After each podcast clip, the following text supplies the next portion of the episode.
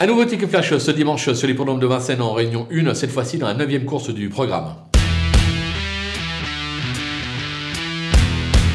On va racheter en grande confiance le numéro 9 euh, Jaguar 8 euh, par rapport à sa récente euh, disqualification. Le cheval a montré par le passé qu'il avait largement la pointure lot.